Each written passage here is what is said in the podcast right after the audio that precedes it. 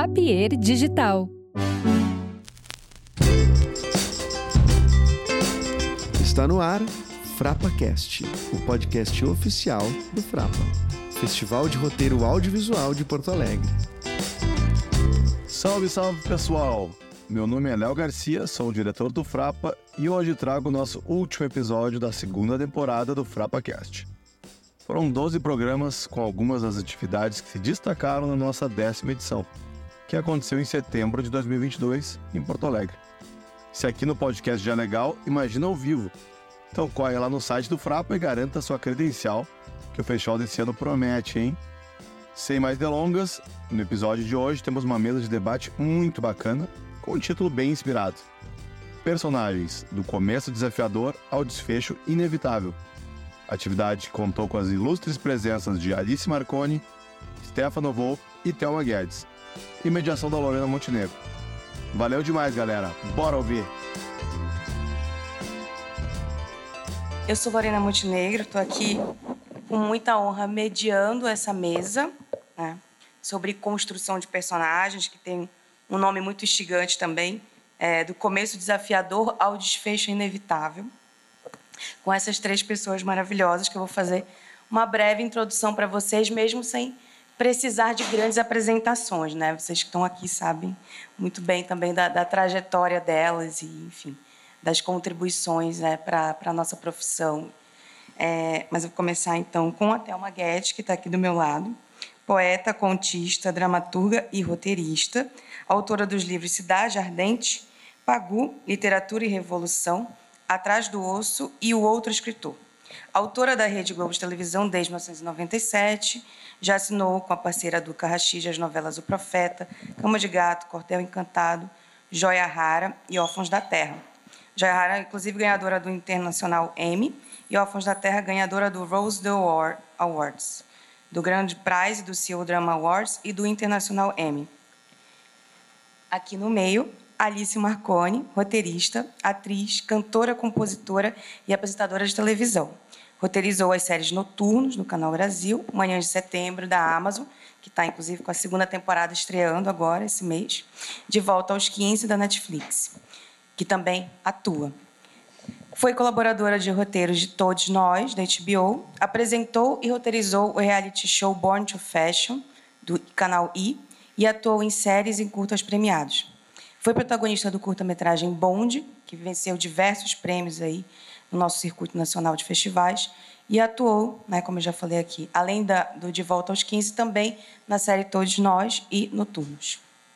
E, para finalizar, o Stefano Volpe, que é escritor, roteirista, autor de cinco livros de ficção, né, entre eles O Homens Pretos Não Choram, O Beijo no Rio, né, que é o seu livro mais recente. É roteirista também da websérie Proteja os Seus Sonhos, né, realizada pela Som Livre, e já trabalhou em salas de roteiro para Netflix e para Globoplay. Em 2021, o Stefano integrou a incubadora Paradiso com Água de Aquário, né, passou pelo, também pelo Laboratório Novas Histórias e pelo Laboratório Narrativas Negras, é, e colabora atualmente com a Folha de São Paulo, também para a revista Veja, e ainda trabalha na adaptação dos seus livros para audiovisual, né? como se não fosse pouca coisa, né, Stefano? E, inclusive, o Stefano, hoje à noite, vai fazer uma sessão de autógrafos aqui, super longe, aqui embaixo, na livraria Trafessa. Então, vocês também estão todos convidados para irem lá né, conversar, comprar os livros para ajudar os autores independentes, prestigiar esse evento. Bom, muito bem-vindos. Tá? Muito obrigada por estarem aqui como convidados do festival e também fazendo parte é, desse bate-papo, dessa mesa de debate. Bom, é, eu queria começar, na verdade, aí eu vou ser muito breve também nas minhas intermediações, porque eu quero que vocês também tenham a oportunidade de fazer muitas perguntas e, enfim, trocar é, ideias aqui e informações com os nossos convidados e convidadas. Mas eu queria começar perguntando para vocês, na verdade, assim, né, dando uma, uma deixa, é, porque né, sou professora de roteiro também e trabalho muito sobre essa questão da construção de personagens, né? É, e tem, por exemplo, o, o, Ray Bradbury, que é o autor do Fahrenheit 451, ele tem uma metodologia que eu gosto muito, que ela parece que ela não é necessariamente para escrita, para roteiro, mas no final das contas ela é, né? Que está no livro dele chamado Zen Arte da Escrita, que ele fala que para a gente começar a desenhar um personagem na nossa cabeça, construir, a gente precisa primeiro se apaixonar por ele, né? E precisa falar com ele. Parece uma coisa meio louca, um psicologismo, mas assim, ele diz que a gente precisa começar a pensar numa pessoa, materializar alguém que, inclusive, seja muito próximo em termos de características pessoas que nos cercam, né, ou que a gente já viu em algum momento da vida, e que essa pessoa precisa ter um amor e um ódio muito intenso, assim, para a gente se agarrar nela e ela meio que conduzir essa história para a gente. E aí eu pergunto, como é que essas personagens brotam, né, para vocês? Claro que a gente sabe que às vezes tem as demandas, né? Ah, eu estou escrevendo uma novela, né? Tem, tem um milhão de personagens para pensar e elaborar, né? É, Alice também tipo, está fazendo a série e ao mesmo tempo está atuando, né? Está pensando aqui em mil formulações. E Stefano ainda tem esse, todo esse desafio dessa transmutação, né? De escrever uma obra literária e depois pensar no cinema. Mas como é que é aquela primeira fisgada quando vocês começam a pensar esse personagem e ele começa a, a ganhar vida assim na cabeça de vocês depois na escrita? Como é que isso funciona? É quem pergunta. Né? É, tem uma coisa interessante que você falou, né, desse autor que diz que primeiro você tem que se apaixonar pelo personagem. É, eu discordo e concordo. Né? Eu discordo num, num, numa situação, às vezes você não sabe nem direito, direito, né? Você imagina aquele personagem, então é muito rápido para se apaixonar. Então às vezes você vai se apaixonando, quer dizer, você tem que estar tá coração aberto para se apaixonar, mas você vai se apaixonando ao longo. É, mas eu concordo quando, porque você tem que ser apaixonado pelo ser humano, pela por essa viagem humana que a gente faz, né?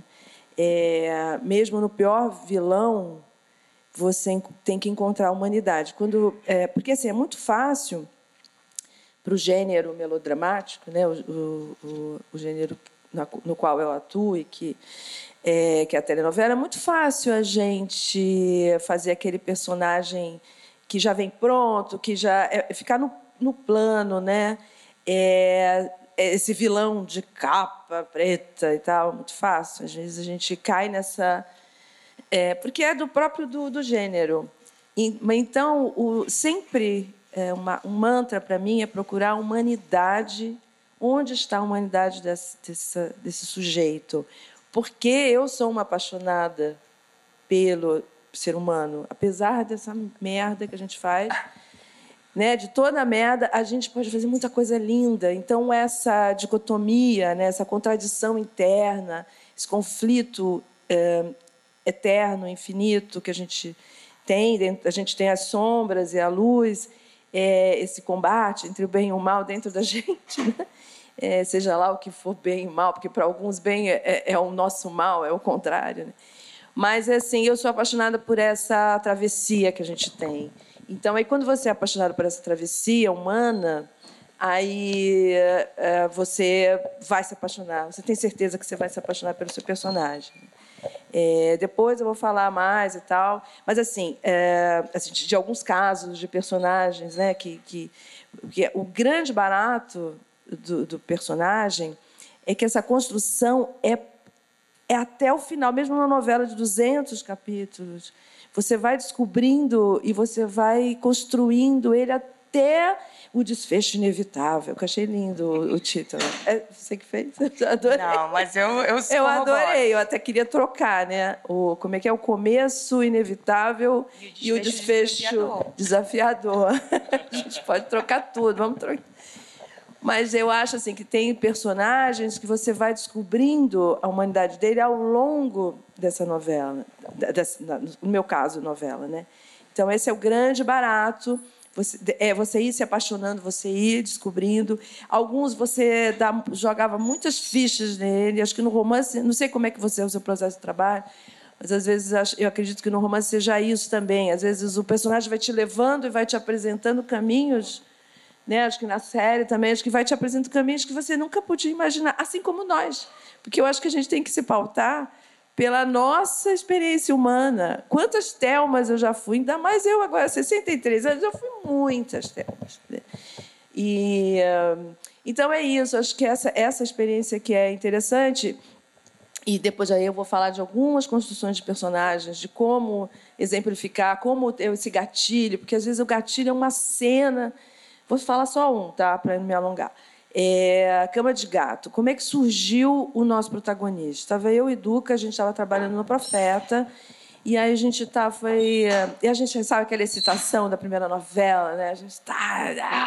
Uau, né? Primeira novela, conseguimos chegar aqui. Então a gente muito feliz, né? Como, uh, e a gente foi almoçar no restaurante, só falava da novela, blá blá blá. E aí, de repente, a gente vê um sujeito sent, é, destratando o, o garçom, sendo muito horroroso com aquele garçom. E aí o garçom, não, meu senhor, não, mas entrou errado, como assim? E a gente, cara, aí daqui a pouco eles sacam o celular. Gente, isso foi em 2006, então aqueles celulares tijolões assim. Por quê? Não, põe, põe 100 mil reais no seu. Na hora de pagar, é, naquela época, né, era assim, o chique era você ter aquelas carteiras que você fazia assim e os cartões. Aqueles montes de cartões. Né? Hã? Hoje é Pix. É. Você tem um celular, você tem. Daqui a pouco vai ser um chip, né? Mas assim, né, aqueles cartões. Eu falei, mas que sujeito! Eu queria levantar, estrangular o cara, né? Aí, aí a gente nasceu o personagem ali, né? O nosso protagonista é esse crotérrimo. E aí a gente come... não, porque a gente começou a... antes de fazer o personagem, a gente começou a falar: você já pensou esse cara sem esse celular, sem essa carteira cheia de cartões, sem esse terno, sem não sei o quê, vamos jogar esse cara no meio do mundo sem nada, ele vai ter que quem, aí ele vai descobrir quem é, quem é, ele de verdade, né? Aí você vai, você tira tudo dele para descobrir a humanidade dele. E quem vai ajudar ele? A, a, a, é a pessoa que ele mais desprezou, que é uma faxineira que trabalha na empresa dele, que ele nem sabia que existia. É uma mulher linda, negra, forte, que é o oposto dele. A gente trabalha muito com espelhamento. Né? Aí a gente foi, criou a Rose, a Rosenilde, que era a Rose. Trabalhava de faxineira, criava quatro filhos é, de um marido encostado, também criava esse quinto filho, que era esse ex-marido e de noite dançava, porque ela era uma rainha. E foi essa rainha que ensinou a ele, que acolheu ela na casa dele e tal. Então ali nasceu, o personagem e até a travessia deles. Claro, a gente não sabia o caminho, mas ali já nasceu ele meio que pronto, que não é assim que normalmente nasce, né? Esse, esse já nasceu muito, a gente viu esse cara. Então, só para dar esse exemplo.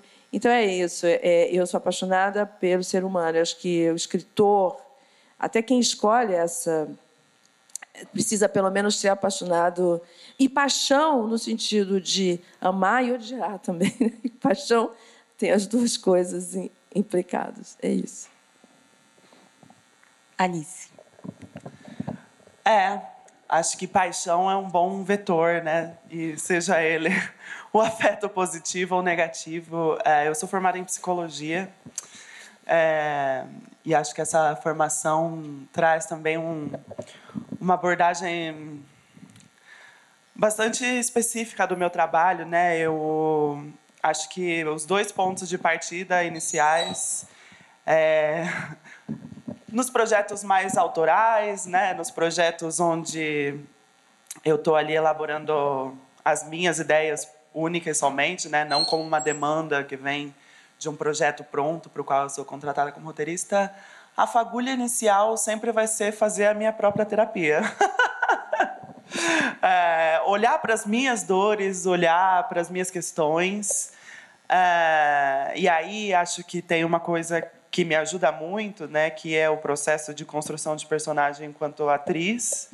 É, Estou começando agora, assim, né, a estudar mais a fundo o método, é, a mergulhar em projetos autorais curtas, longas, séries meus, né? E, e aí ele, elementos, né, técnicas, estratégias da construção de personagem como atriz me ajudam muito. Eu acho que a gente, como roteirista, única e somente, fica muito aqui Uh, e, e personagem também é corpo, é gesto, né? É, angústia, tudo isso perpassa nosso corpo. Então, eu acho que procurar essas angústias em exercícios né, de sensorial, produzir memórias para essa personagem, entregar o meu corpo e ver do, do, o, o que o meu corpo está dizendo né, para poder construir histórias, eu acho que é sempre um ponto de partida nos meus trabalhos mais autorais,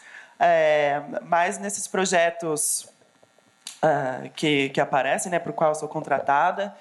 Uh, eu acho que eu acabo ficando sim mais na cabeça.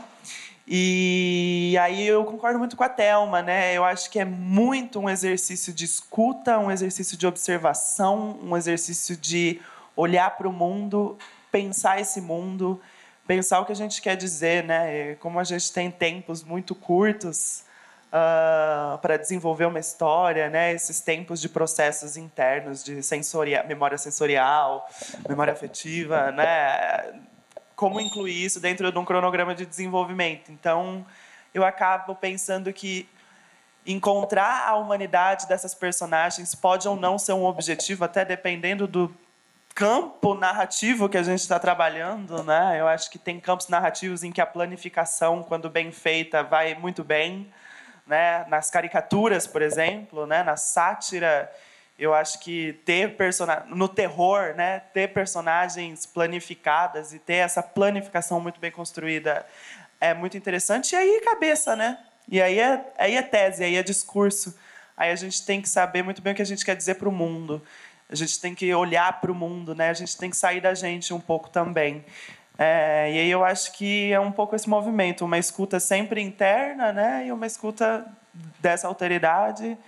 E, e é isso, pensar essas personagens sempre a partir de um desejo, né, sempre a partir de um. E aí a gente volta para o corpo. O que, que esse escroto quer? Me diga, você aí no divã. Isso é só uma observação. Eu adorei você falar essa defesa pela planificação. Eu vou rever, inclusive, meus conceitos. Muito bom, obrigada. Porque não tem como, né? Você tem uma história que todos os personagens são, que eles têm uma curva ascendente, uma curva descendente, não tem nada no meio, né, fica, fica complicado realmente de lidar. Mas a gente vai falar isso numa segunda rodada, que a Alice já entrou nesse assunto, né, de ser também psicóloga, que tem muito que a ver com todas essas questões, né, também de, de arquétipos, de como que a gente constrói né, esses personagens e também a partir dessas experiências. Mas, Stefano. Pode me chamar de Volpe, todo mundo me conhece como Volpe. Ah, eu queria falar primeiro que é uma honra estar tá, tá aqui, estou muito feliz. É minha primeira vez no, no Frapa e muito feliz assim pelo convite. E uma responsa muito grande, né? Assim, não dá muito para ver daqui, né? Que bom, né? Que não dá para ver o rosto das pessoas. Tem muita gente. É, a Camila tá ali, ó. É, ontem eu estava assistindo o workshop dela e ela estava falando de mapa de tramas. E eu fiquei pensando no meu mapa de traumas que eu faço dos personagens.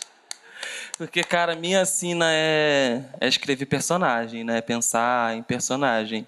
E todo mundo aqui é traumatizado, né? Não tem ninguém aqui que não, não tenha um trauma. Então, assim, todos os personagens de qualquer coisa que eu escrevo têm traumas. O, o que, que eles sabem sobre o trauma que eles têm? Aí a gente vai dosando, ajustando, né? Mas é todo mundo traumatizado igual tá aqui nesse auditório, né? É... E aqui nesse palco também. Sim. Oh! é... é muito legal ouvir vocês falarem de, de pessoas humanas, né? Que os nossos personagens são pessoas humanas. Até quando a gente escreve uma animação, é, a gente são todas projeções humanas, né? Das nossas relações. Tem um filme que eu sou apaixonado que é o Wall-E né? Os filmes da Pixar, né? Eles são, são pessoas. É um robô que, putz, é você e alguém que você conhece também. Eu acho isso muito apaixonante. Como que a gente procura nas histórias respostas né, para nossa para nossa vida, para o nosso jogo.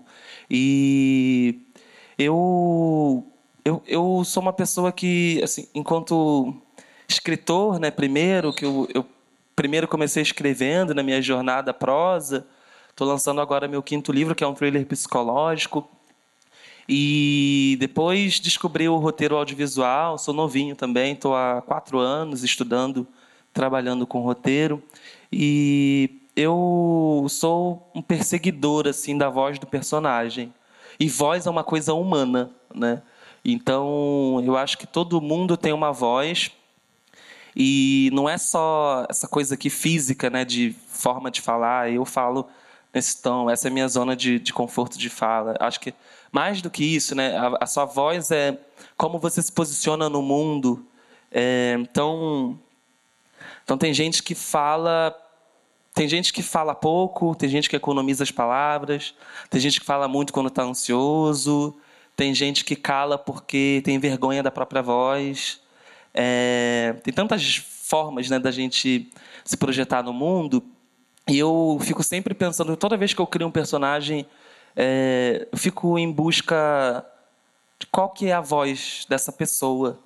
E essa é uma busca constante, igual a Thelma estava falando, porque às vezes eu construo um personagem, parece que ele é um, um boneco oco e que não sei muito bem. Ah, eu já fiz tudo que os manuais falam. É, eu sei o que ele quer, eu sei o objetivo dele, eu sei os conflitos que ele vai passar, mas está faltando alguma coisa, né? Um pouco do que a Alice falou, né? Da mente. É, quais são os traumas desse, desse personagem? Eu vou logo, corro logo pro trauma. O que que, que que esse personagem passou na vida dele que... Porque quando a gente vai assim atrás e, e no trauma, no, no, no profundo do, do, personagem, a gente começa a entender qual é a voz né, desse, do, do personagem. E, nossa, eu tenho um prazer muito grande de ver o personagem falar sozinho. Né? Isso é, é muito legal, né? Quando você começa a perceber que que o personagem está falando com você e que ele já está, aliás, é, nessa prova de fogo ali do convivendo com outros personagens e isso é muito legal, assim. Eu é, eu estou num processo agora. Eu escrevi um longa que chama Águas de Aquário. Esse longa foi para Novas Histórias. Aí depois foi para a incubadora Paradiso, fiquei trabalhando com ele um ano, com a Maria Camargo. Foi muito legal. Tem sido, né? E mas aí eu, esse é um longa que teve muitas consultorias ao longo aí dos últimos dois anos, talvez três anos. E um longa que eu empaquei, assim, cheguei num, nos lugares que, cara, eu não, não sei resolver, assim, essa, essa história. Faz, fala, contando bem rápido a história de um menino que chama Abel, ele tem sete anos, ele mora na favela, a mãe dele desapareceu há dois dias, ele não sabe o que aconteceu, ele acha que ela vai voltar. Um belo dia ele chega em casa, tem um carrão de uma avó que ele nunca nunca viu antes e ele tem uma, descobre que tem uma família super rica que mora na Joatinga, numa mansão no Joá e que está convidando esse menino para passar férias com eles, né? O que ele não sabe é que a mãe dele a mãe dele morreu. É, e, e as pessoas estão mentindo para ele, ninguém tem muita coragem de contar. É, e aí eu eu fico o tempo inteiro no ponto de vista do Abel, passei muito tempo perseguindo, tentando descobrir qual que era a voz desse menino e eu perdi assim várias vozes dessa fa a família da elite, essa voz da, a, dessa família branca. Para mim estava muito, tudo muito estereotipado. Eu estava com muita dificuldade de acessar esse lugar, entender o que, que tem por dentro desses personagens. Né? É, e aí eu eu estou num processo assim de eu falei, cara, eu não consigo mais. Os consultores estão, vários consultores estão apontando as mesmas coisas. Eu acho que o problema disso aqui não é estrutura, estrutura está tá toda posta. O problema são esses personagens que eu não consigo conversar com eles ainda. Eu não sei exatamente qual é a voz. E aí agora eu estou na prosa. Eu peguei todo esse material e fui. Eu vou escrever esse livro, então. E eu até proponho isso, gente. Tipo, Coisa boa que é você é tentar um pouco se livrar do. A Thelma estava falando ontem do, do, quanto que às vezes a, a, técnica do audiovisual vai engessando a gente. E tão bom que é você sentar e. Aí agora eu sou o Abel, vou escrever como se fosse ele. Aí eu estou fazendo um diário, assim. Oi, meu nome é Abel, eu moro aqui há não sei quanto tempo, eu amo a minha casa, eu amo meus brinquedos. E aí esse exercício está sendo muito legal porque eu estou encontrando as respostas que eu estava procurando na técnica do audiovisual, mesmo, da escrita do roteiro. É, porque antes eu estava o tempo inteiro no ponto de vista do Abel, mas agora eu estou indo para a família inteira. Então, uma hora eu vou para a vizinha, ou eu sou a vizinha, ou eu sou a avó do Abel, eu sou a avó dessa criança. E aí, quando eu estou escrevendo a, a Ana Lu, é muito, muito doido essa coisa da voz, porque quando eu escrevi o primeiro capítulo dessa personagem, que é a antagonista dele, que é a avó, é... eu terminei o capítulo e falei, gente, a avó não tem voz, essa avó é o Abel. Eu não estou conseguindo, eu não, nem consegui sair da chave do Abel. Sabe assim? Aí depois de uma segunda leitura eu pensei, nossa, essa mulher sou eu. Acho que ela não existe ainda. Eu sei tudo que ela vai fazer, mas ela fala igual a mim. E ainda assim, numa quarta, quinta leitura, ela estava no carro na primeira cena e você começa na prosa, você tem muita liberdade para fazer isso. Né? Eu percebi que a mão dela estava suando, ela está prestes a encontrar o Abel. E aí ela se vê no retrovisor do carro e ela se incomoda com as rugas no rosto dela. É... E aí você vai encontrando.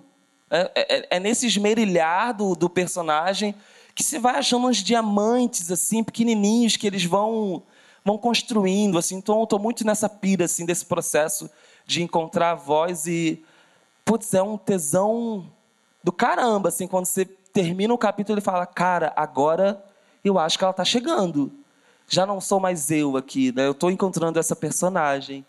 Então, eu estou falando muito, né? Não, é, olha, é, isso. Olha o lirismo dessa frase, né? No esmirilhar dos personagens, vou encontrando os diamantes. Eu tô aqui achando que é, é isso mesmo. E assim, pegando até o teu gancho, Volpe, é, falar um pouco então dessa questão é, de como que você encontra a voz do personagem e essa correlação também com o foco narrativo da história, né?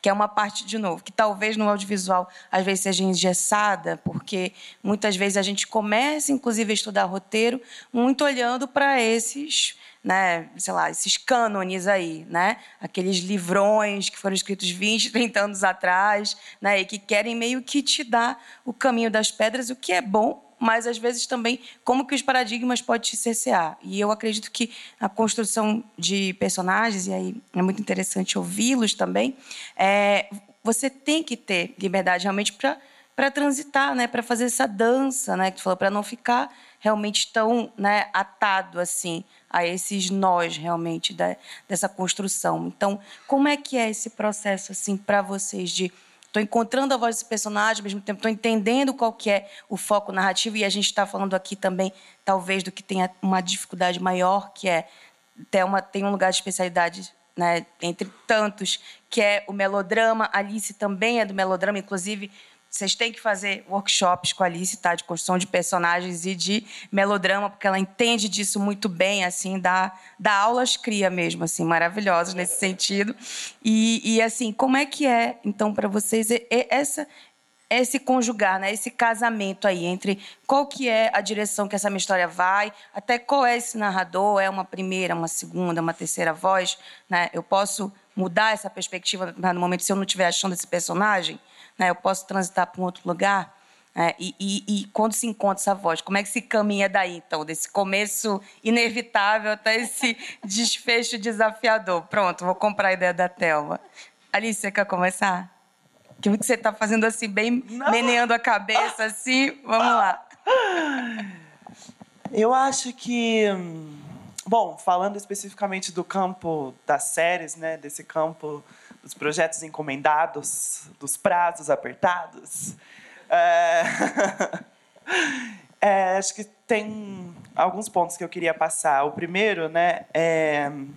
eu acho que eu já passei um pouco por ali quando eu falo qual é a tese, qual é a sua mensagem. Eu acho que por mais que a gente escute o outro e por mais que a gente vá assim, e aí o, terceiro ponto que eu acho que é fundamental é sempre a pesquisa, né? E aí passa assim pela escuta, pelo olhar da autoridade, tarará. mas assim, gente, não existe. O que você quer dizer?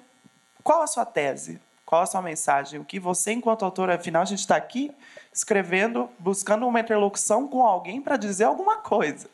Que coisa, né? Se, se olhar e se entender como personagem, né? O que você, autor, quer. Acho isso muito fundamental, porque é o chassi. E aí, quando eu penso em é, teorias, paradigmas, estruturas, cânones, é, eu não consigo me ver sem isso, assim, de forma alguma, né?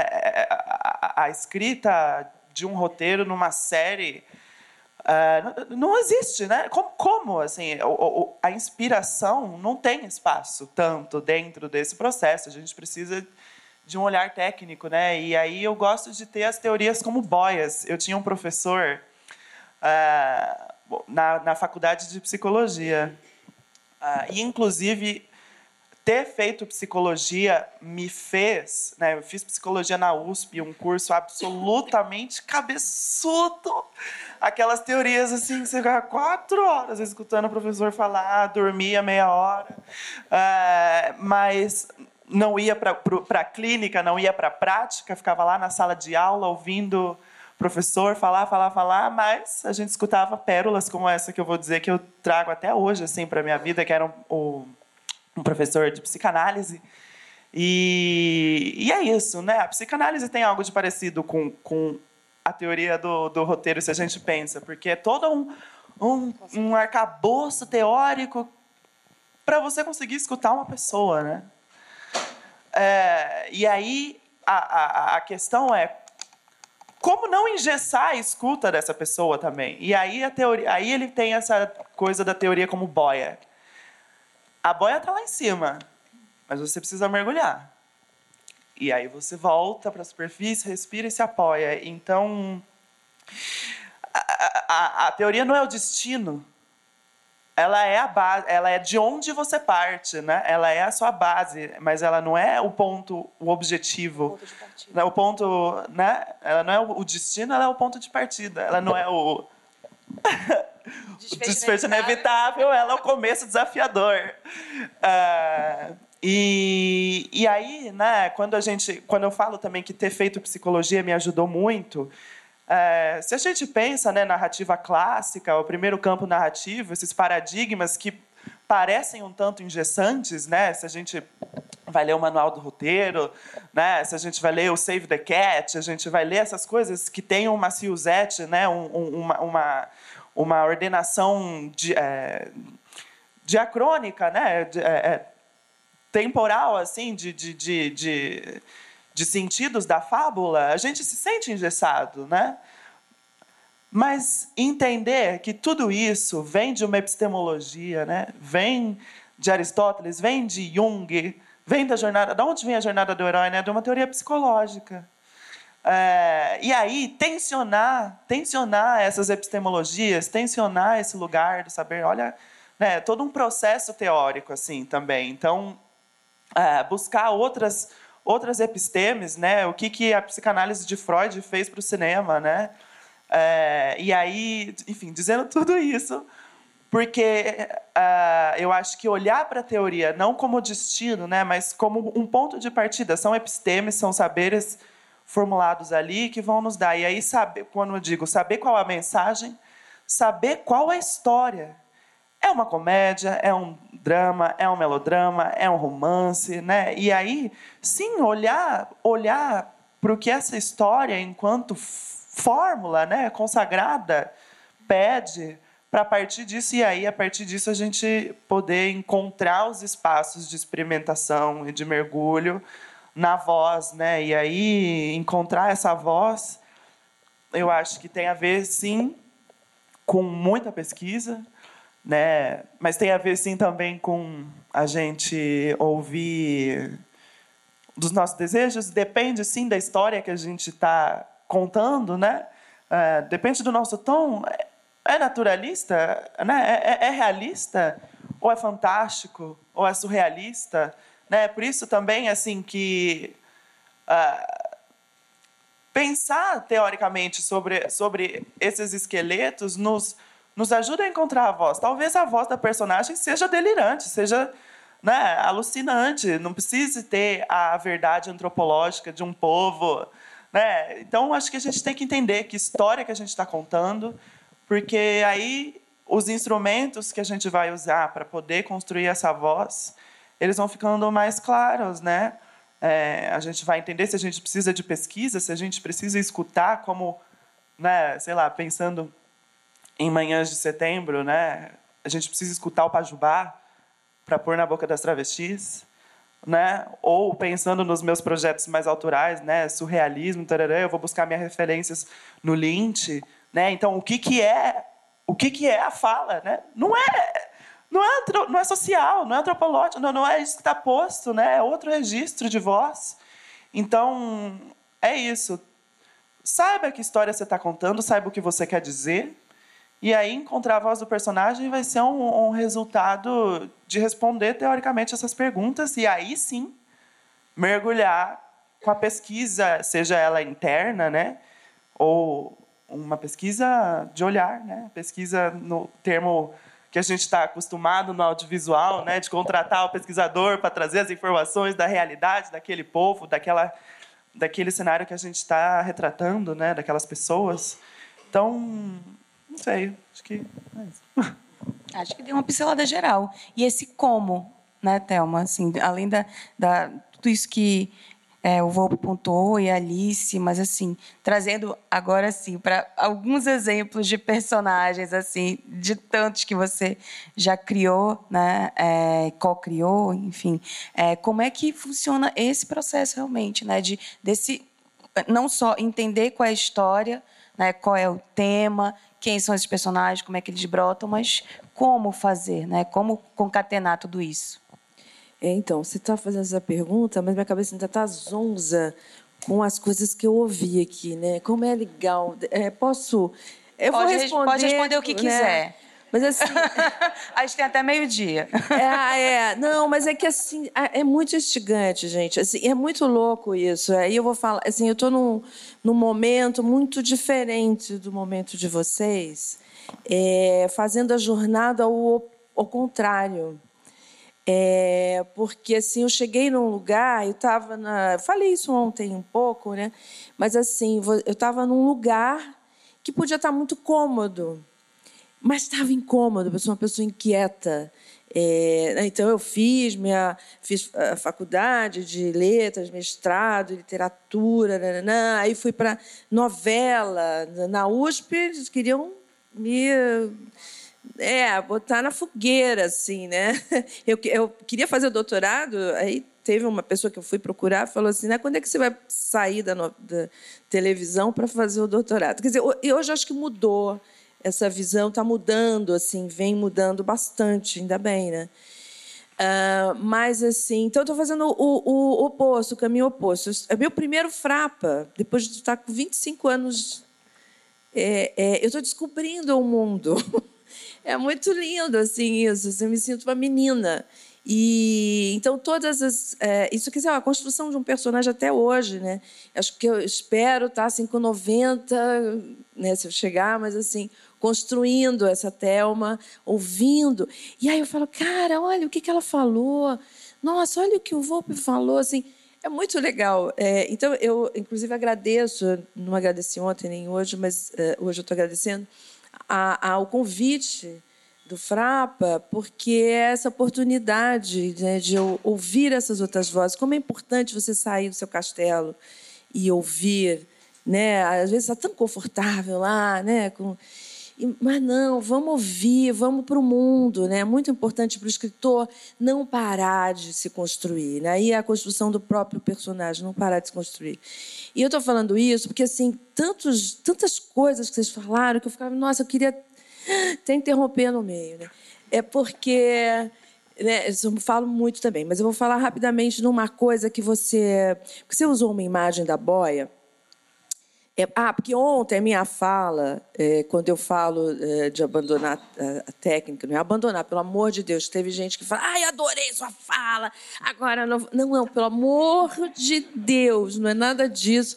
A técnica é importantíssima, que eu até falei que fui fazer curso de roteiro e dormia no meio, mas é que eu faço muita piada, gente. Não me levem tão a sério, por favor, pelo amor de Deus porque na verdade assim é, eu tenho todos os livros, eu recorro a eles, eu recorro a exercícios, é uma coisa que eu faço muito, inclusive, é, gente, sem referências na literatura, na vida, mas muito na literatura e muito assistindo.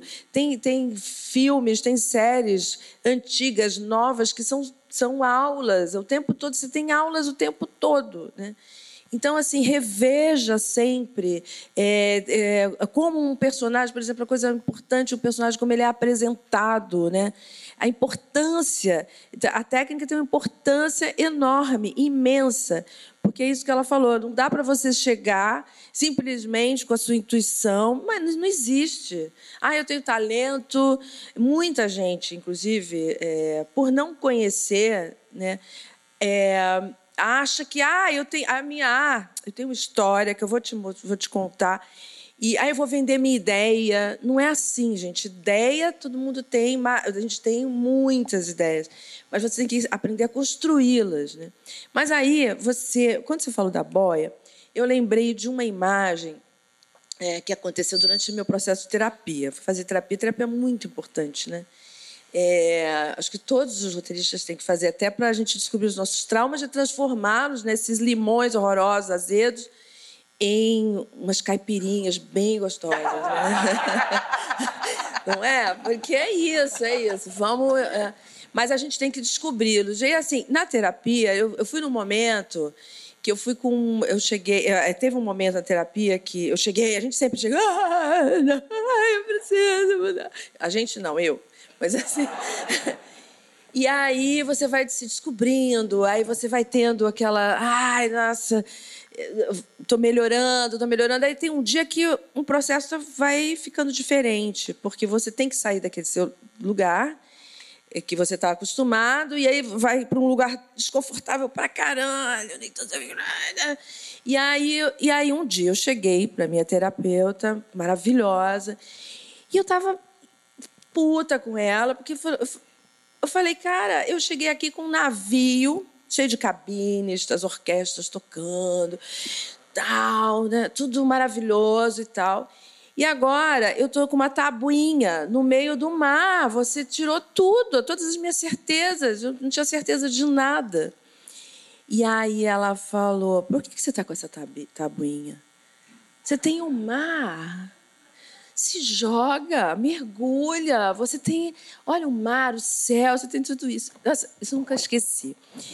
Então, é, aí eu lembrei dessa coisa da boia, porque é isso. A gente tem que ter um navio. Sem navio, você não parte de. Para você fazer uma, uma, uma, transformação, você tem que. É, e, e aí, uma construção de alguma coisa, você tem que ter alguma de onde partir. Para você mergulhar, você tem que ter uma plataforma. E a, a teoria é essa plataforma que te dá é, essas, é, esse lugar da, do mergulho. E você tem que ter a boia e, às vezes, largar a boia. Então, eu acho que a gente vive é, é a vida numa estática. Né? A gente, por exemplo, ontem eu tive uma fala, tive um momento, e aí eu achei que foi legal, fui legal. Aí hoje eu falava assim, nossa, eu queria sentar na mesma cadeira. É, não, eu fiz tudo diferente, tudo aconteceu diferente. É, porque não se repete, a vida não se repete, ela acontece acontecendo. A sua história você descobre, você, mas você tem que partir de um lugar. E essa teoria é este lugar que te dá e que você tem que voltar a ela de vez em quando, né? Então, esse movimento, por exemplo, do VOP, que foi lindo, que você encontrar a voz, a você encontrar a, sua, a humanidade né, do que eu estava falando, do seu personagem, é esse momento. Qual o momento que eu tenho que largar esse negócio da técnica e ir para o meu mergulho no que aquilo que eu faço melhor? E aí, qual o momento que eu tenho que voltar para a técnica? Né? E aí tem um negócio que ela falou que eu achei super bacana, qual história que você quer contar. O primeiro personagem que você tem que descobrir nisso tudo é você. Quem sou eu como escritora? Isso é para a tua base. Né? Quem sou eu? Qual a história? Porque você conta a mesma história de formas diferentes. Todo trabalho que você faz, na verdade, está você está falando alguma coisa de você. Então você tem que descobrir, o primeiro personagem que você tem que descobrir e ir se descobrindo é você mesmo. E, e aí, respondendo rapidamente sobre essa coisa de construção de personagem, o que você perguntou mesmo? Desculpa. É, Acho que já, já, tá tudo contemplado. Tudo, é, né? Tá tudo, tudo contemplado. É, ah, mas tem um negócio, um negócio, vou responder tudo para ela. Que assim, eu amei você. É, não, porque essa coisa do personagem plano, gente, né? É, eu, eu depois eu quero conversar melhor com você sobre isso. É, porque, na verdade, quando a gente tenta descobrir a voz, você tenta descobrir por que, que esse raio desse personagem é ruim desse jeito, por que, que esse cara é babaca. Não é possível que ele tenha nascido assim, não é possível que aquele coisa que está lá. É não, mas é, como é que nasceu assim? Não, tem uma história, tem essa mãe, tem um. Esse cara, sabe? É, eu, eu, eu queria ser assim, assim. A maior tortura que seria para ele é botar num divã, né, uma terapeuta, e ele ter que contar e ela descobrir o trauma dessas criaturas. Não é possível que nasceu desse jeito. Mas assim, então, por exemplo, assim, rapidamente, vou falar rapidamente. Mas a gente, a, a gente tinha em Órfãos da Terra, que é a última uh, novela é que a gente tinha uma. Uh, a gente, a gente tinha um vilão horroroso, que ele parecia esse cara que nasceu assim, eu sou uau! Mas o cara vem, aí tem, aí tem a coisa da cultura. Como é que a cultura tem o trauma pessoal e tem a, a, a, o trauma da cultura, né? Do, do, sistema que te faz assim, que, te, você criado naquele lugar. E a gente fez muito esse cara criado nesse lugar é, em que eu fazia assim. E aí a gente tinha que criar uma personagem, uma, uma, uma a filha dele, que a gente tinha que passar o bastão da vilania para Dalila. E a gente, como é que criar essa personagem? E aí a nossa sacada foi criar o trauma, na verdade, de encontrar por que, que essa mulher se torna. Ela no começo é só uma mulher apaixonada, que cisma com o cara que é aquele cara, e depois a gente tinha que justificar todos os atos de vilania dela. É, primeiro, ela foi filha desse pai. E aí a gente fez esse pai é, matar a própria mãe dela. E era um pai que ela adorava e que ia sempre a proteger e tal. Então, essa morte dessa mãe, essa perda da mãe. Então, às vezes, você precisa. É, é, para encontrar a voz da Dalila e a motivação para Dalila, a gente teve que criar o trauma, encontrar o, o trauma, e no nosso caso, criar o trauma da, da, da Dalila, né? Porque no processo é, que você está falando, talvez venha muito. A literatura é isso, né? Muito mais de dentro para fora. E às vezes a gente tem que fazer esse movimento que ela falou, que é você, por exemplo, ser chamado para escrever, nunca aconteceu. É, bom, aconteceu, claro que sim, eu fui colaboradora. Então, às vezes, é a história do outro. E você, para participar, criar uma cena, você tem que entrar na viagem desse personagem, que é a viagem do, de outra pessoa que está escrevendo. Né? E, então, às vezes, é muito de fora para dentro que você tem que fazer esse trabalho. Ah, eu falei para caramba, desculpa. Não, eu, eu, acho que até isso tudo que você é, comentou agora no final é, só remonta, inclusive, esse, esse personagem né, real aí que está enfim, e que logo vai sair, mas assim, só nos mostra o quanto que a vida é mais estranha do que a ficção, né? No final das contas, a gente está sempre tentando alcançar na ficção todas essas estranhezas e bizarrices da, da vida, né? E como que nesses processos criativos acaba que irremediavelmente tem um pouco da gente, né? Tem que ter para ter verdade também tem que ter um pouco, né, de, de, do Volpe, da Alice, de você nesses processos, né? Agora, como isso transmuta, como isso aparece, aí eu acho que vai também exatamente, né, de como cada um vai somar o seu estilo, a técnica. Sim, gente, a técnica é fundamental. Eu não falei aqui para vocês jogarem fora o story, entendeu? O, o, o, manual do roteiro. Eu só disse que assim, eu acho, pessoalmente, até como, como uma pessoa que também ensina, né? É, é, assim, roteiro, que a gente não pode ficar preso né, a esses livros. Mas a gente precisa, inclusive, ler todos, estudar. Eu acho que se a gente para de estudar, a gente para de viver também, né? Você falou que quer até os 90 anos construir personagens e estudar. Eu acho que tem que ser essa tônica, principalmente para quem é roteirista, para quem escreve, né? Porque, do contrário, a gente está realmente atrofiando esse músculo, né? Que é, que é a nossa, nossa mente, a nossa psique, enfim. Mas é importante depois, num certo momento, você citou, por exemplo, David Lynch, Alice, ele fala muito isso naquele livro dele maravilhoso, né? Que é uma, é uma viagem, mas eu acho que é um, um uma grande assim, fórmula de insights de processo criativo, que é o Águas Profundas. Então, ele diz que para você dar esses mergulhos atrás dos peixes grandes, que seriam essas ideias, né, as ideias fabulosas, mas aí, exatamente, pegar esse peixe e transformar ele em alguma coisa, né, transformar ele numa história, que a ideia todo mundo tem, né? E mesmo o peixe pequeno também pode gerar uma história fabulosa, mas para você fazer isso, você precisa entender tudo, conhecer tudo para poder jogar nesse liquidificador e provocar uma disrupção, né? e provocar pequeno, um ruído. Eu lembrei do Procurando Nemo. É, um peixinho defeituoso, mas que tem lá, né? Ele tem lá toda, toda a sua história e tem uma correlação, inclusive, com a própria história né, do roteirista. O Andrew Staton, ele tinha um defeito congênito quando ele era criança, ele fala isso numa palestra da Pixar. E ele usa esse trauma né, para justamente representar isso num personagem né, que vai superar os obstáculos a partir também desse processo de se encontrar no mundo, né? De ser alguém que tem ali, olha, tenho tenho um defeito, mas eu não sou uma pessoa menor por causa disso. Quer dizer, até sou, mas eu sou capaz de atravessar, né, de sair do oceano e parar num aquário, deixar meu pai louco, enfim. Então ele, ele meio que ah, faz o processo terapêutico, né? Contando essa história, assim, quer dizer, um pouco dessa história dele. E aí, é, passando para uma outra, uma outra etapa, mas se vocês quiserem voltar, vocês ficam à vontade, porque assim, estou aqui mediando, mas isso aqui é um bate-papo, que é sabe, falar um com o outro, viu, Thelma? Pode falar com a Alice aqui, que você quiser falar também, que a gente quer ouvir. Não, mas, mas depois vou... a gente tem que né, abrir para Sim, sim. Não, mas está com tempo. A gente está com tempo. Eu tô, eu tô aqui com o relógio, está tudo certo. É, Volpe, quando a gente fala, por exemplo, jogar aqui uma outra frase para vocês fazerem o que quiserem com ela. Estrutura é personagem, personagem é estrutura, né? Tem um livro que, que eu gosto muito, que é de uma autora chamada K.M. Highland, que ela fala um pouco sobre construção de arco de personagem, mas que não está nesse lugar né, muito formulaico. Ela é muito é, onírica, até, eu diria, quando ela dá os exemplos de alguns filmes para falar de como que o mundo comum, como que o universo é fundamental também a gente entender como processar tudo isso para ver onde é que esse personagem vai estar... Tá é, é, baseado? Onde que ele vai firmar os pés? Qual que é esse lugar onde ele existe? Porque ele não existe no vácuo, né?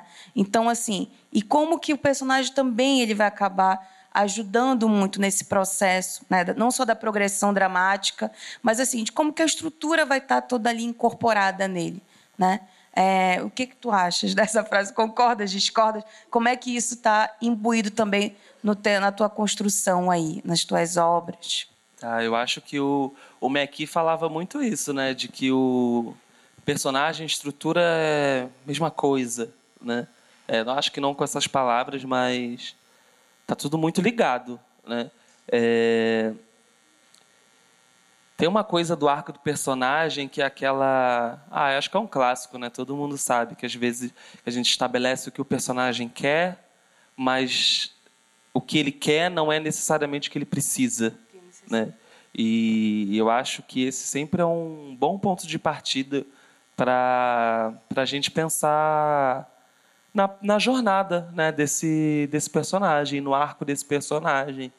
É, porque, mais uma vez, o que a gente está falando aqui é que a, a, gente fica tentando copiar a vida.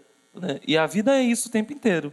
Né? Você quer ah, sei lá, eu quero. Eu vim no Frapa porque eu quero ir na balada que vai ter hoje à noite. E vai ser tudo, vou me jogar, vou dançar funk, sou carioca. E aí eu não sei que. O que eu preciso mesmo é que.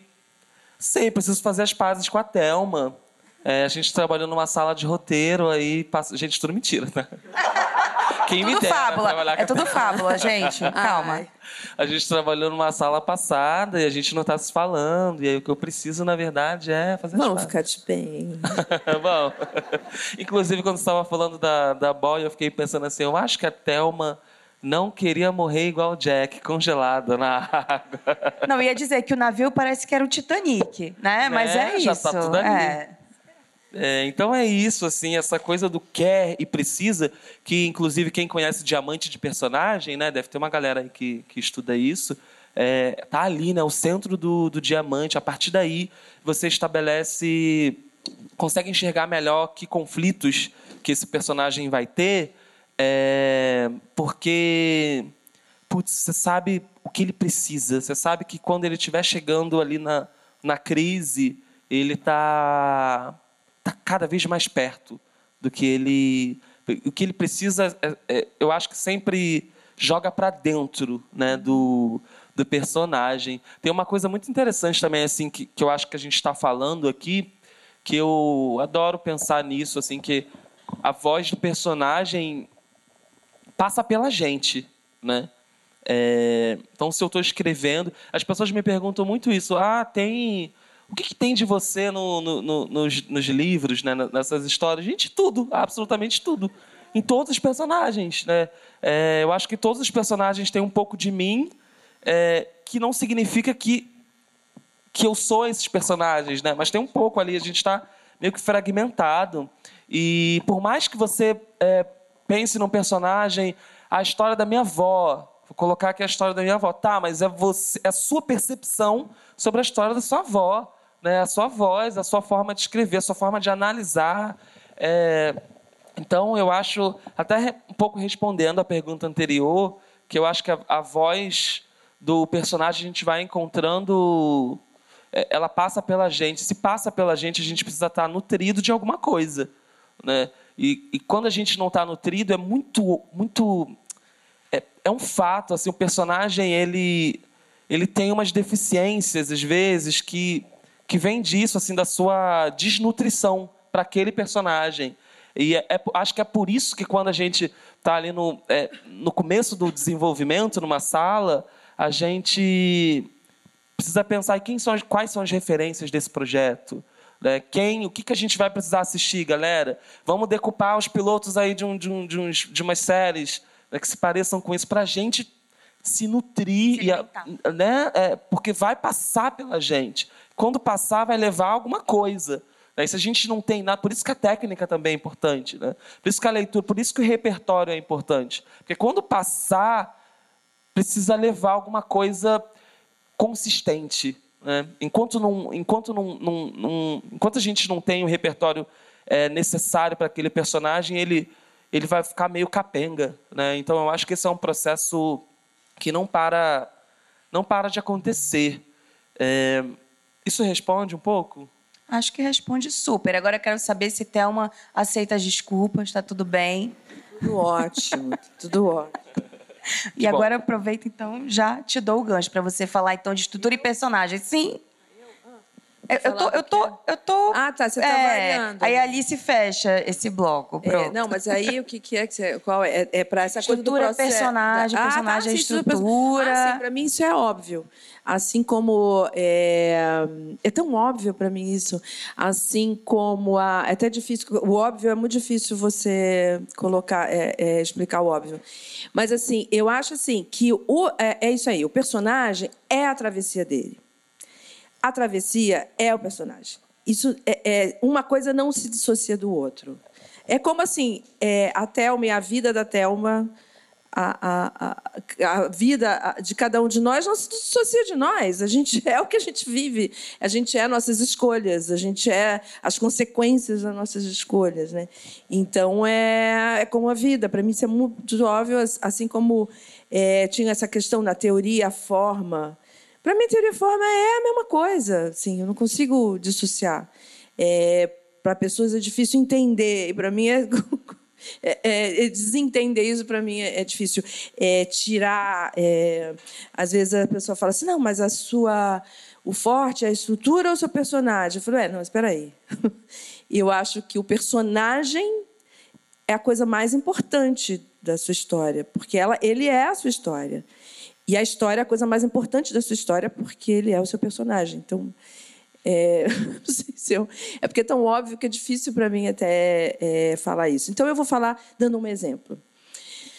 Uh, porque, às vezes, quando você não sabe direito quem é o seu personagem, você não sabe direito qual é a sua história. Talvez você saiba o que você quer dizer com aquela história. Aliás, é muito importante isso que você falou. Fiquei muito sua fã, pela sua fã. E aí tô fica e do Volpe, eu tô lendo Beira do Rio, me deu vontade de escrever ficção de novo, assim, de literatura. Ah, eu, já, eu tinha um romance parado, eu assim imediatamente recomecei, ao mesmo tempo que eu estou lendo. Nossa, estou apaixonada. Ai, que bom. Apaixonada pelos personagens e pelos convidados. E pelos convidados. É, mas eu, eu me perdi o que, que eu ia falar. Ah, sim. É, um a, não, porque é importante a gente saber o que a gente é, quer contar. Mas não necessariamente você sabe o que você quer contar, você não, exatamente não sabe a sua história. E quando você não conhece o seu personagem, às vezes é porque você não conhece o personagem. Então, investigue o seu personagem, investigue a voz dele, para você saber como. Porque às vezes a história fica quebrada, aí você vai tentar ver na estrutura qual é a questão. A questão não é na estrutura, a questão é nos personagens. Então, vou dar um exemplo.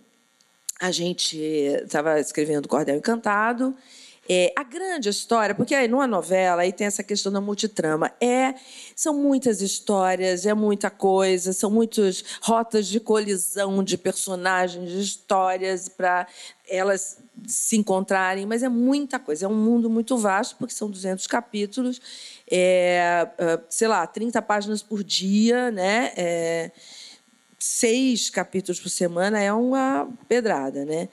E então tinha aí, por exemplo, o vilão. O vilão para mim é um dos personagens mais importantes que você tem que encontrar, justamente porque eu fujo desse negócio do, do, do vilão plano, de para eu eu fico dando, às vezes nem precisa, né? Mas assim eu fico dando, tentando dar motivação para ele.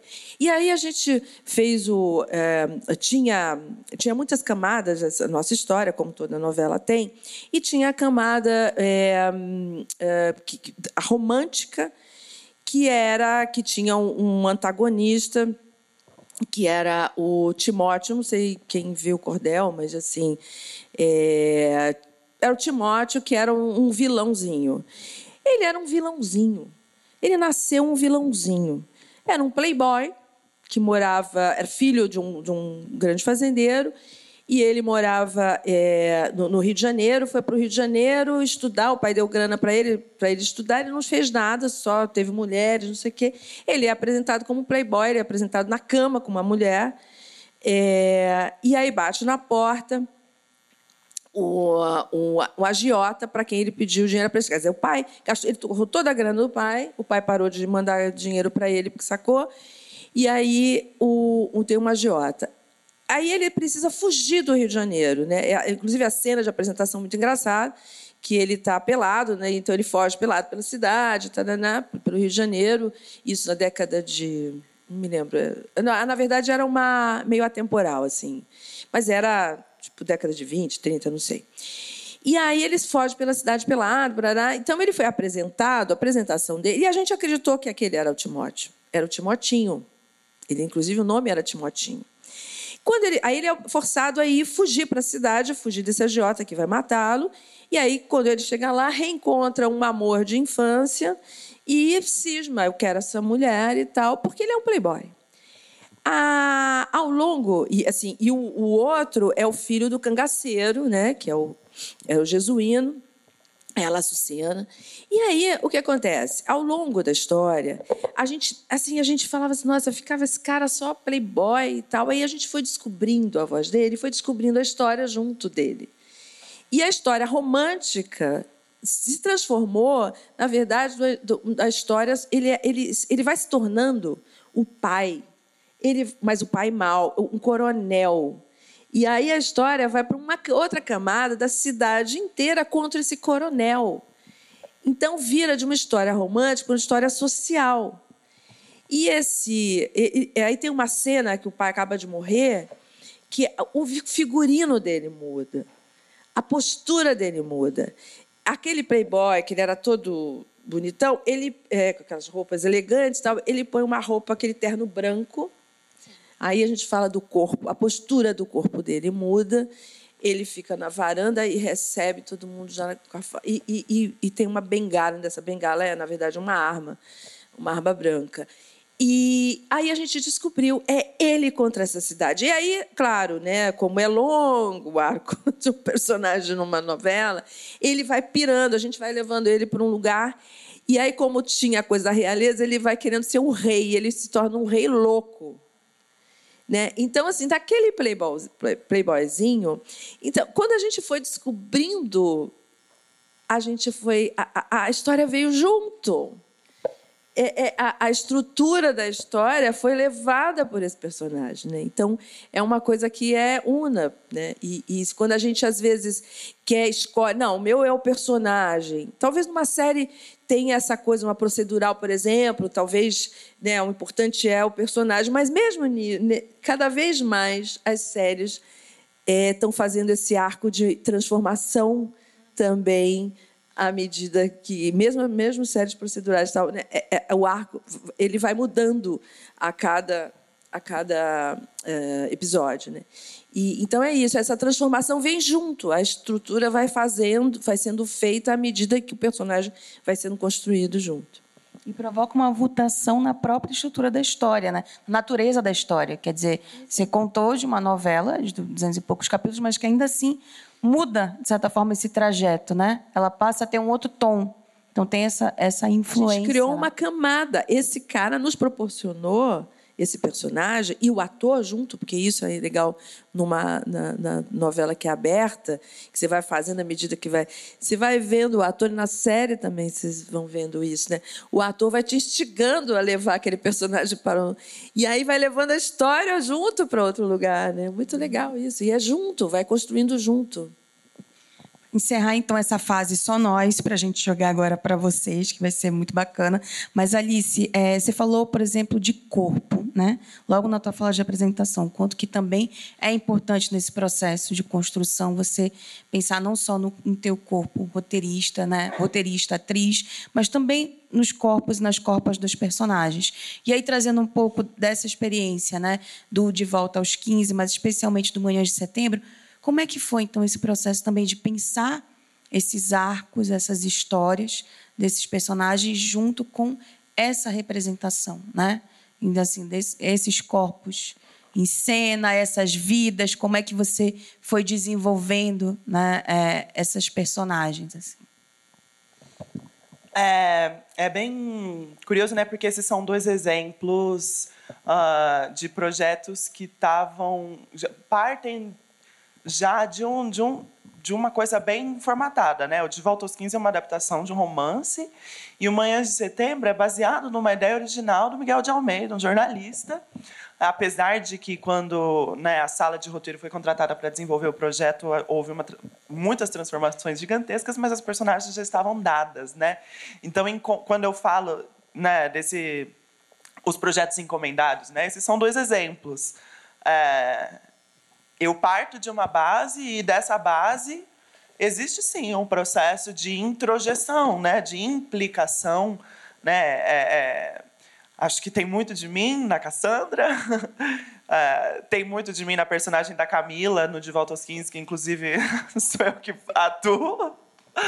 É, é uma personagem que não era uma, é, uma mulher trans, né, no, no livro, então, já começando aí, né, eu acho que por mais que sejam projetos encomendados, histórias dos outros, existe sim um processo de implicação, né, um processo de me apropriar disso e, e, e, e ver como eu, com a minha voz de autora escritora, vou me relacionar com, com esses projetos. Né? Na época que eu estava escrevendo Manhãs de Setembro, uh, eu tinha um, um estudo enquanto atriz assim muito mais rudimentar do que o que eu, do que eu tenho hoje. Então, quando você fala né, do, dos, dos corpos e disso que eu trouxe no começo, eu não estava tão instrumentalizada dentro dessas técnicas que eu hoje né, venho estudando enquanto atriz, mas é, evidentemente parto então ali em manhã de setembro de uma vivência muito particular, de uma vivência é,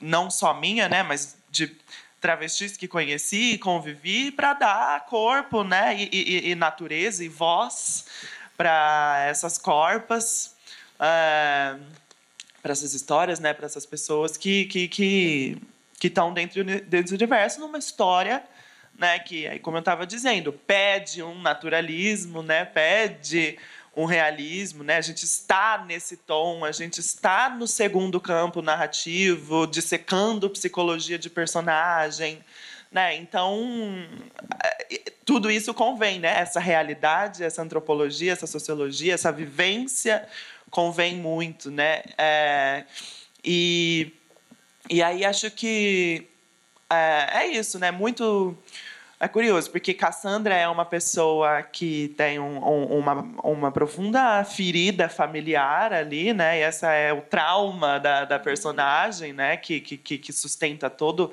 o seu misbehavior, né, sua falha fundamental e, e, e enfim, toda a jornada que a gente está vendo ali uh, justifica sua casca grossa, né, sua forma de, de tratar os outros e é muito diferente de mim, né? Eu até pensando em questão do trauma da minha vida, né? Eu inclusive estou onde estou hoje porque minha família me acolheu, né? Porque minha família me permitiu estudar. É, pude fazer uma formação superior, né? Estou num, num, num, lugar de privilégio em relação a essa população extremamente marginalizada que, que enfim, né? me, me desloca, me coloca em relação de autoridade também com a Cassandra. Então, entender essa dinâmica de identificação e de alteridade, e aí, ao entender a alteridade, né? e falando de representatividade, por exemplo, eu fiz muitos, muitos projetos na minha vida com a temática de representatividade trans e eu acho um pouco desesperadora a ideia de que as pessoas achem que eu vou ter condição de dar conta do, do, que significa ser uma pessoa trans em suas diversas e infinitas é, possibilidades é, é injusto, né? diferentes. Né? É injusto. É, eu não posso me responsabilizar por isso. Eu sou uma travesti. O que eu posso fazer é escutar outras. Né? E aí, nesse processo, eu acho que foi fundamental para mim e para o projeto ter esse lugar de escuta. Né? É, eu acho muito perigoso esse lugar de tokenização que colocam certos corpos dentro de certos processos. Né? É, enfim, é, muitas especificidades nos atravessam, e aí, quando eu falo também né, de estar tá sempre olhando para si, é de estar tá atento para essas limitações. Né, para contar certas histórias, os, as nossas vivências, os nossos corpos às vezes não, dá con, não dão conta. É lógico que a gente vai encontrar angústias que vão permear, mas a gente precisa escutar a alteridade, né? Então é sempre isso: que história a gente está contando, quem nós somos e que histórias, que vozes precisamos ouvir para poder contar essa história com, com, com verdade, né? Com, com eficiência.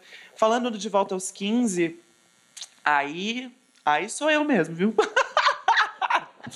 Aí é a biografia da gata.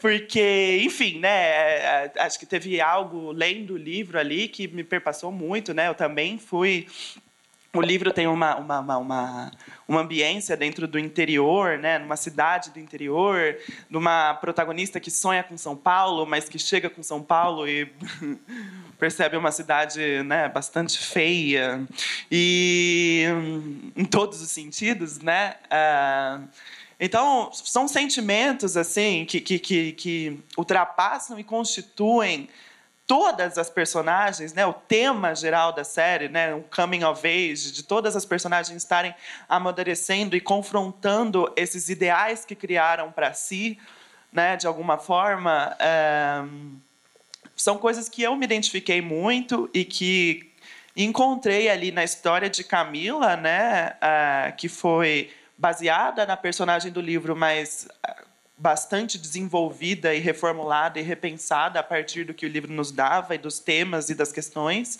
para trazer coisas profundamente minhas, né? Eu tinha assim websérie no Orkut, eu namorava fake. é, e então, assim, aí sim foi um trabalho de olhar profundamente para o meu corpo que passou pela repressão do interior, né? Que o que é ser uma LGBTQIA+, no interior eu acho que quando de volta aos 15, né, tem esse tensionamento entre presente e passado, né? Ah, essa, essa, essa, esse anseio pelo futuro idealizado, ou essa é, esse, essa ressignificação do passado, né? E eu acho que uma coisa que eu quis muito fazer com a trilha da Camila e César, né, é, que tem muito a ver com o meu processo de cura. De escrever de volta aos 15 foi um processo de cura, no sentido de que é olhar para um, um passado que foi muito repressor, muito.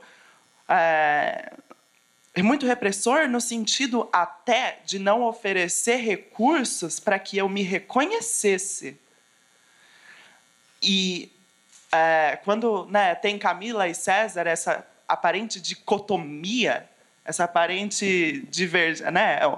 Eu quero falar que pessoas trans têm direito ao passado, né? Eu acho que a partir do momento que eu me reconheço uma mulher trans e luto por esse reconhecimento socialmente, internamente, né, nas minhas relações interpessoais, parece que existe um vetor meu mesmo de apagar, de aniquilar o meu passado, porque é, é quase assim. Para ser o que eu sou hoje, eu tenho que assassinar quem eu fui antes. É, e isso é um processo muito doloroso, né? Porque a gente não é quem a gente é hoje sem história, né? Sem passado. E, e aí entender, né, que era esse passado que não me dava condições de entender, de me entender, de me elaborar e que todo esse processo, essa vivência foi fundamental. Eu acho que é, é um pouco o arco da personagem, assim, né? Dentro da primeira temporada, pelo menos. E então, aí respondendo a sua pergunta, sim, né? Aí era eu acessando memórias, né? Eu já é, instrumentalizada enquanto atriz, estudando método, era memória sensorial a partir de coisas que tinham muito a ver com a minha própria vivência ali. Então, é, acho, que, acho que é isso, né? Cada história é uma história, cada uhum. projeto é um projeto, e é isso que eu sempre reitero, né? Olhar para si, não só para fazer o que eu fiz em De Volta aos 15, né? Para contar a própria história, mas para entender quais histórias você não consegue contar sem escutar o outro. Né? Como é o caso de Manhã de Setembro, por exemplo, para mim. É, então, acho que é isso, não sei. Acho que tem várias lições aí, Alice. Muito obrigada por compartilhar conosco, né? É uma questão de se abrir, né, para o processo, né? Se realmente conseguir lidar com seus traumas, e aí até uma outra mesa, né, Léo? Se já não rolou aqui, pode rolar, que é sala de roteiro enquanto sala de terapia, né? é, é uma boa mesa também, né? Mas, assim, falar de empatia, falar de alteridade, né? Que às vezes são conceitos é isso, que estão no nosso dia a dia, mas a gente não sabe muito bem como, o que, que significa e como a gente trabalha isso no nosso ofício também. Né? Então é fundamental assim, né? A coisa do lugar de fala, que às vezes as pessoas dizem não, não tem um lugar de fala para isso, mas isso não, é, não é a coisa não funciona assim, a coisa não é cartesiana. Né? A gente tem que realmente se debruçar, né? se permitir né? e, e olhar para o outro. Mas agora eu quero saber de vocês. Quem é que quer falar? Oi, eu sou a Evelyn Estevam, eu sou atriz e roteirista. Eu sou fã de todo mundo que está aí, basicamente. Ai, que bom. É, eu vou fazer a pergunta, acho que mais voltada para a Thelma, porque é muito mais para a novela. Primeiro, só uma reclamação, nunca vou te perdoar por ter matado a Úrsula em Cordel Encantado. Adorava a Úrsula. Eu amava a Úrsula. Eu acho que tem a ver justamente com isso, assim. É, eu acho que foi uma novela, especificamente essa, que teve um boom, assim, no Twitter, que a galera amava Úrsula e o Herculano. E eu amava muito também, porque eu acho que era um casal que tinha paixão, enquanto a Sucena e o Jesuíno tinham amor, né? Era uma coisa mais visceral, que é o que, o que me interessa. Tinha um tesão, de... até mais tinha que um paixão, tesão, né? Um tinha tesão, um tensão sexual, né? Exatamente, tinha um tesão ali. E, e o Domingos incrível, a Débora maravilhosa também. E a Débora, enquanto vilã, né? Tipo, a associação dela com o Luiz Fernando era maravilhoso, porque era engraçado também. É, e aí eu até anotei aqui para ficar chique a minha pergunta. É, eu queria saber até que ponto o público, né, essa, essa temperatura que o público devolve é, nas redes sociais, principalmente acho que no Twitter, implica e se implica no desenvolvimento do arco desses personagens, né? Porque aí voltando a isso, né? A galera, eu foi é uma uma observação pessoal, né? Eu sentia que a galera era mais Úrsula e Herculano, eu era mais Úrsula e Herculano. Queria muito eles dois juntos, tipo, Úrsula morreu, eu fiquei tipo, não! Mas eu queria saber se isso implica, né? Eu, eu, eu, lembro que na época do Órfãos da Terra também tinham muitos fã-clubes. Uma amiga minha fez de, de meme tudo, de Órfãos da Terra. É, e, era, e é muito forte, assim, eu acho que é muito forte a galera, é, esses fã-clubes da, da galera assistindo novela, noveleira, das séries também, né? Mas, enfim, pergunta é essa. Evelyn, me permite, então, pegar a tua pergunta, eu acho que né, dá, dá esse gancho aí de como que é, no caso da novela, que você está ali como autora, compondo os personagens, né, estabelecendo uma linha para eles, e aí o público também tem a sua inferência. Como é que é lidar com, com, com isso? Ai, é difícil, é bem difícil, porque eu sou muito apaixonada né, pelo que eu faço e como assisto novela. Agora até, até menos, mas assim, eu adoro assistir série. Eu, eu sou muito apaixonada, sou uma telespectadora também. E defensora dos meus filhos, que são meus personagens, minhas histórias, né? assim, meu, minhas novelas. assim. E eu saí do Twitter em Joia Rara, briguei com todo mundo. É, nossa, em Órfãos da Terra. em Órfãos da Terra. Querem matar meu personagem? Não vou matar, não. Não, não em Órfãos da Terra eu briguei até com a, com a Kogut. E não foi no Twitter. Foi no Twitter, nem lembro. É, porque eu briguei, porque ela falava que fazia muito sequestro. Eu faço o mesmo, a novela é minha. Faço muito. E não era assim, né? Não, e essa fala, até hoje eu sou condenada por essa fala, porque todo mundo diz que uh, eu e Duca só fazemos sequestro. Não é verdade, mas eu, eu tenho que ter cuidado com o que eu falo, né? Mas assim, eu saí do Twitter porque eu comecei a brigar com todo mundo. É, porque eu falava, eu defendia, falava. Aí me chamavam de vaca, e eu falava assim, essa foi da puta, né? Começou a baixar o nível. Então, mas assim, é, agora falando um pouco sério, assim, da, da Duquesa, é, a gente tem um carinho para aquele personagem muito grande pela Úrsula, é, porque ela é uma personagem trágica. É, né? Então, ela realmente o, o desfecho inevitável. É, então, porque às vezes é evitável, mas às vezes é inevitável o desfecho mesmo. Porque é um, ela era uma personagem trágica, o personagem trágico que tem essa transformação, o amor a transforma a paixão, esse tesão que ela tinha lá, que é, que é lindo e tal, é, a transformou. E essa transformação, essa pessoa que coisa chata, ela fica boazinha depois, muda tudo, porque o incrível dela era aquela maldade, aquela um, o desejo de ser rainha. Ah, não, eu me conformo, eu vou, não vou ser rainha. Não, ela tinha que morrer, ela não tinha saída. Ela morria, é, é, ele ia ser assassinado e ela foi na frente. É lindo isso e as pessoas não entendem. Romeu e Julieta, gente. Eu sei. Então, dói, mas aí as pessoas ficam, não, devia ter matado. Eu falei, matei, vou matar de novo. Se tiver remake, vai morrer de vai novo. Vai morrer de novo. Game of Thrones. Game of... Não, mas Game of Thrones é outro, outra coisa. Oh, eu me revoltei, né? Não, ali era, era inevitável, total. Eu acho, inclusive, que eu levaria ela... Sabe, porque o dragão, gente, aí... Ele, Peraí, era Ursa no dragão? Não, ah, não. Né? essa aí é do Game of Thrones, né? Porque o final do Game of Thrones, ela morre. Mas o dragão levou... Daenerys a Daenerys, levou ela para outro lugar. Ele pode ter levado lá para a bruxa fazer. Ela. O, o, o Jon Snow não ressuscitou. Então, eu faria uma nova ela ressuscitada. Porque, não, matar ela, não, de jeito nenhum. Mas Você ainda vê, vai ter o final eu... do livro, né? O George Martin, se ele um é... dia e não morrer antes disso, ele vai escrever ele vai. o final da história. Não, então, você vê como eu, como diferente. telespectadora, sou totalmente diferente.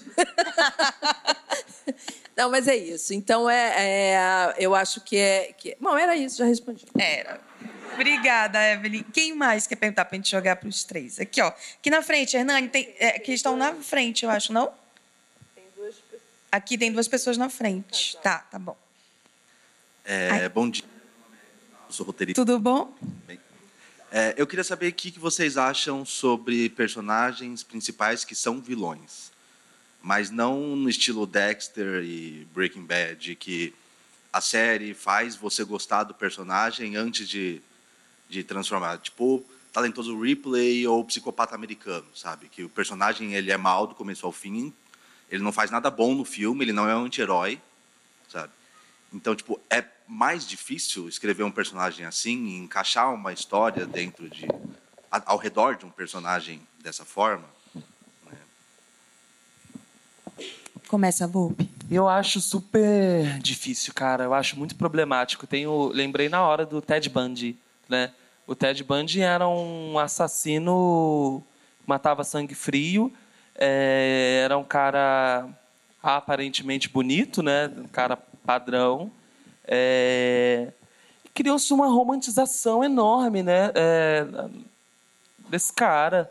É, não sei, tem, tem diversos documentários. De toda hora alguém faz alguma coisa para falar desse, desse serial killer, que era um cara bonito, é, branco de cabelo liso. É, e, mas que, putz, era um serial killer, né? Então, eu acho super problemático. Até cruza um pouco com a outra pergunta, né? Que ele fez do, do limite. Ali tem um, aí tem um limite muito grande. Não dá para não dá para esse cara que sempre quis esse lugar de palco, né, de quero ser conhecido por isso. É, ah, é muito difícil, né? Pegar agora esse cara como personagem e dar a ele o que ele o que ele sempre quis. Então, acho muito problemático, é difícil de fazer. E, por outro lado, lembrei agora de um amigo meu que falou esses dias do que ele chama o assassino da Daniela Pérez de assassino de Daniela Pérez. Tá Esse certo. cara não merece que, é, ter, ter um, um, nome na nossa boca, não. É, esse cara precisa ser, a gente precisa lembrar que ele é um assassino. É, então, é, eu tenho muito medo, assim, de receio de pegar esse tipo de, de história. Se tiver alguma produtora que quiser me dar tudo bem. é, mas é. Mas acho... escrever um livro com um personagem assim, né, é complexo. eu acho super complexo. Por outro lado, é, também acho que tem um contraste que a gente precisa levar em consideração, que é isso do é, que a Alice estava falando. Eu gosto muito disso de é que o mocinho, a, a mocinha da novela, é, a gente tende a não gostar dela se ela for só uma mocinha. Né? Ela precisa ter alguma falha.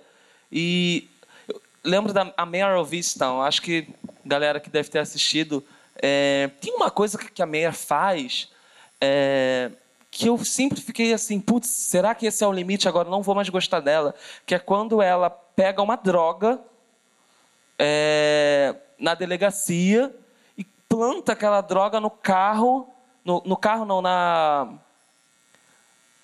na a, a, mãe do filho, ela quer a guarda do, do, da criança, né? E aí, putz, eu vou dizer, essa mulher era uma drogada, então nada mais fácil do que isso, né? Pega uma droga aqui de um apreendida pela polícia, é, planta essa droga e aí agora essa mulher é, não vai ter a guarda do meu neto. Quando eu vi a Mer fazer isso, eu pensei, meu Deus, eu não acredito que é que é isso que está acontecendo, sabe? Que a gente está indo, que a série está indo para esse lado. É, mas por outro lado, eu já gostava tanto da Mer, eu já achava ela tão complexa que eu comecei a entender, putz, se ela fosse só uma uma boazinha pela boazinha, é, eu não gostaria tanto dela.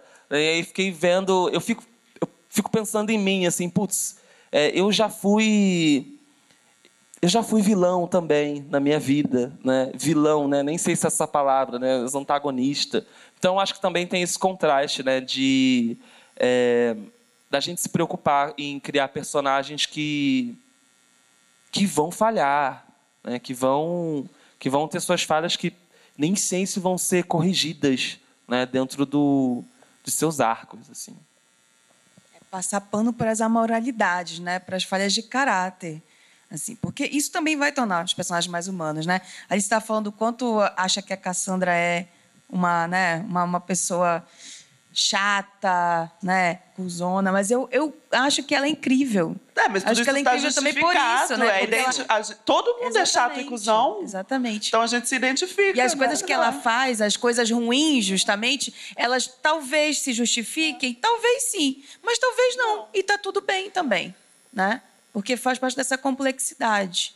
E aí isso torna a personagem um vilão? Não sei. Acho que tá mais no campo realmente do anti-herói, né? Isso que ele perguntou de como que você desenha um protagonista, né, que é realmente um serial killer, por exemplo, que é o caso do psicopata americano. E aí acaba que as pessoas a gente nem sabe muito por quê, mas a gente tem, né, volta e meia. Eu não, mas assim, essa sedução com alguns desses tipos de personagens, né?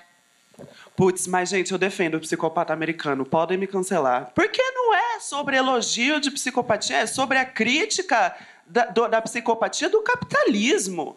Aquele homem é um psicopata porque ele é um liberal. É isso que o filme está falando. Né? O talentoso Ripley.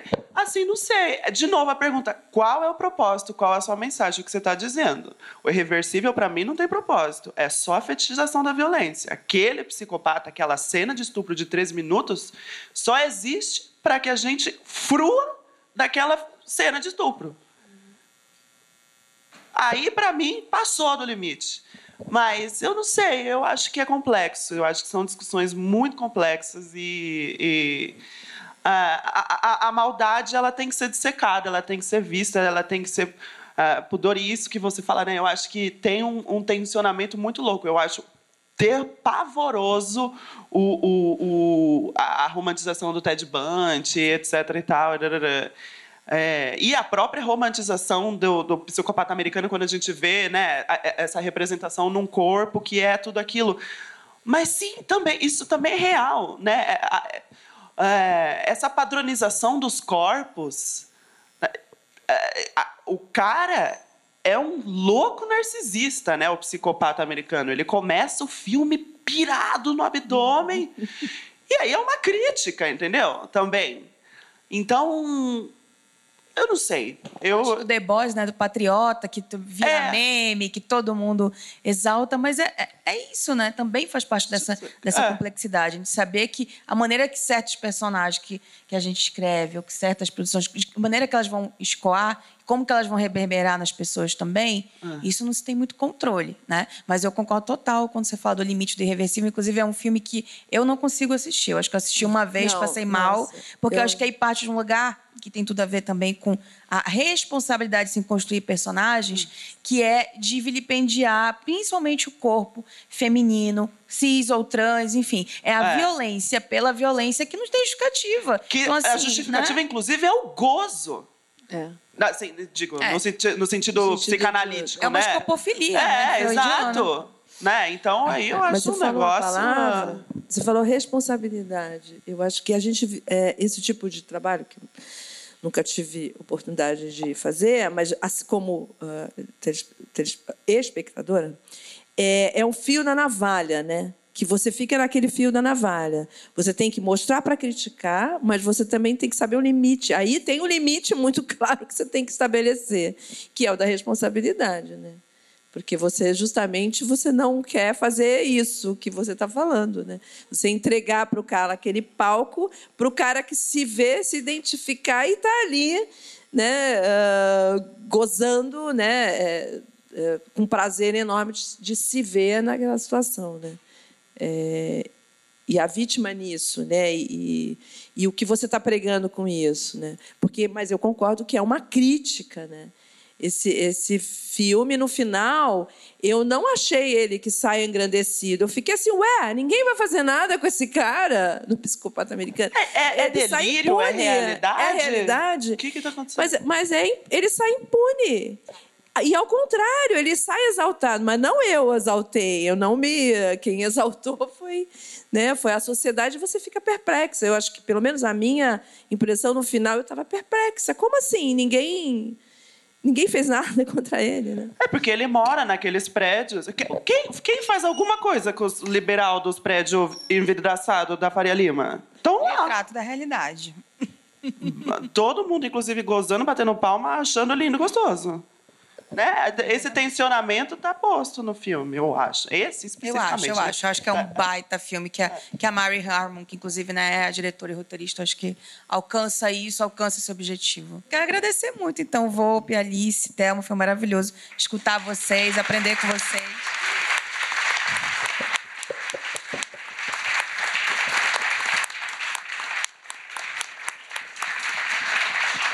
E obrigada, Frapa. Você ouviu FrapaCast, o podcast oficial do Frapa.